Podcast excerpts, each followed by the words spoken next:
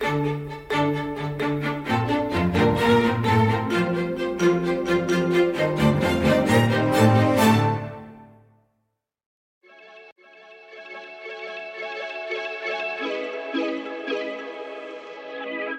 d'hab, distributeur d'anecdotes bancaires par BNP Paribas. C'est le podcast qui vous livre les coulisses et les histoires insolites de la banque. Ces moments qui font la singularité et la culture d'un groupe de deux siècles d'existence, à consommer partout et à tout moment.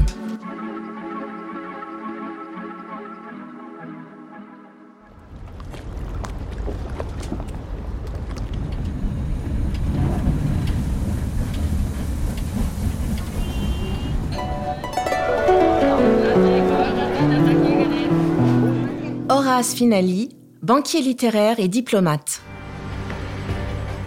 Ce n'est pas un secret, BNP Paribas est une banque d'envergure internationale. Mais savez-vous quels hommes et femmes se cachent derrière les projets de BNP Paribas? Dans cet épisode, on vous raconte les aventures de l'un d'entre eux, Horace Finali, talentueux banquier, passionné de lettres et explorateur. Il fait son entrée dans le monde bancaire en 1900 et multiplie alors les voyages d'affaires pour négocier des emprunts contractés par des États ou des grandes entreprises. Grâce à ses nombreuses missions menées à travers le monde, il renforce la stature de banque d'affaires internationale de Paribas. Japonais, argentins, américains, hongrois, tous les financiers de l'époque ont vu passer Horace Finali dans leur pays. Curieux par nature et ouvert sur le monde, il se distingue par ses capacités d'analyse et son sens diplomatique aigu lors de ses missions à l'étranger.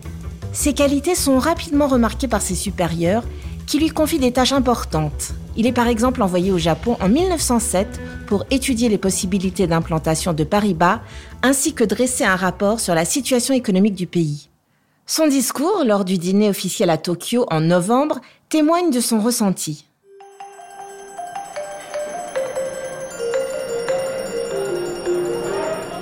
Prêt à rentrer en France, j'emporte de ce séjour au Japon, hélas bien court, de fortes et durables impressions qui ne sauraient se résumer en quelques mots. Venu pour m'instruire, je repartirai convaincu de l'excellence de l'œuvre à accomplir. Et plus tard, je serai heureux de penser que j'aurais été un ouvrier modeste de la première heure. Je lève mon verre au resserrement des liens économiques entre le Japon et la France. À la prospérité du Japon,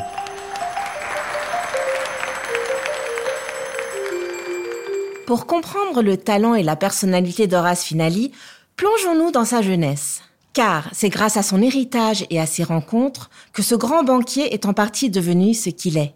Né à Budapest de parents austro-hongrois le 30 mai 1871, il s'installe en France avec sa famille à l'âge de 9 ans. Sa capacité à évoluer naturellement dans des contextes culturels variés trouve sa source dans son histoire familiale. Une fois établi en France, Horace baigne dans le milieu littéraire et intellectuel parisien. En effet, sa mère tient un salon littéraire auquel sont conviés des poètes romanciers et hommes de lettres tels qu'Anatole France. Il rencontre Marcel Proust durant ses études au lycée Condorcet à Paris en classe de rhétorique. Ils lancent ensemble une revue littéraire intitulée Le Banquet en 1882. Horace y publie des poèmes sous le pseudonyme de Perdican. Dès lors, les deux élèves nouent une solide amitié qui perdure à travers les années. C'est à Horace que Marcel Proust adresse le premier exemplaire de son livre À la recherche du temps perdu. Horace peut compter sur son entourage pour l'inspirer, mais son parcours personnel est tout aussi brillant que celui de ses amis. Avant d'intégrer Paribas à l'âge de 29 ans, il suit des études de droit et parle également quatre langues. L'anglais, le français, l'allemand et l'italien. Ses aptitudes littéraires, linguistiques et culturelles lui ouvrent les portes d'une brillante carrière au sein de la banque. En 1904, il est présent aux États-Unis lors du discours de Roosevelt au Congrès. Discours qui annonce le grand rôle que l'Amérique s'apprête à jouer dans les affaires internationales.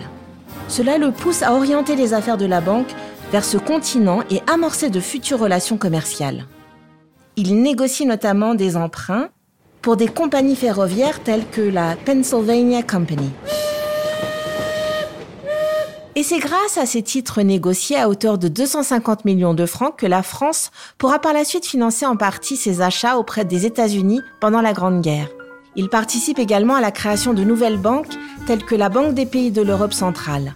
Il investit dans la Banque ottomane, la Banque de Syrie entre autres, dans le but d'étendre l'influence de Paris-Bas à l'international ainsi que l'influence politique de la France. Il entame des discussions fructueuses avec l'Argentine et l'Uruguay.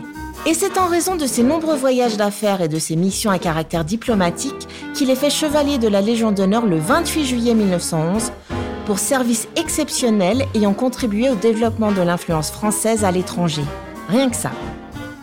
Il atteint une nouvelle étape dans sa carrière lorsqu'il devient directeur général de Paris-Bas en 1919. En 1931, l'agence indépendante d'information internationale raconte C'est M. Finali qui a fait de la Banque de Paris et des Pays-Bas la première grande banque d'affaires française, qui lui a donné ses possibilités d'extension et d'influence, dont seuls peut-être ceux qui ont des relations suivies avec les milieux internationaux peuvent connaître la réelle importance. Jusqu'à sa démission en 1937, il multiplie les choix innovants et audacieux, à l'image de ses prises de participation industrielle après la Première Guerre mondiale. En investissant dans des secteurs stratégiques comme la chimie, la construction électrique et la sidérurgie, il permet de faire évoluer Paris-Bas en renforçant son caractère de banque d'affaires internationale. Après 40 ans de bons et loyaux services, M. Finali tire finalement sa révérence. La presse lui rend hommage en juin 1937. M. Finali dirigeait depuis si longtemps la Banque de Paris et des Pays-Bas qu'on était arrivé à identifier sa personnalité avec la banque elle-même.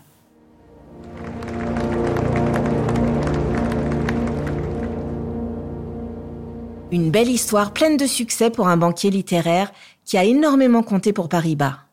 Comme quoi les métiers de la banque ne se résument pas seulement à des lignes de chiffres. La culture, la littérature, la communication et l'ouverture d'esprit constituent également une inestimable valeur dans la réussite de grands projets d'avenir.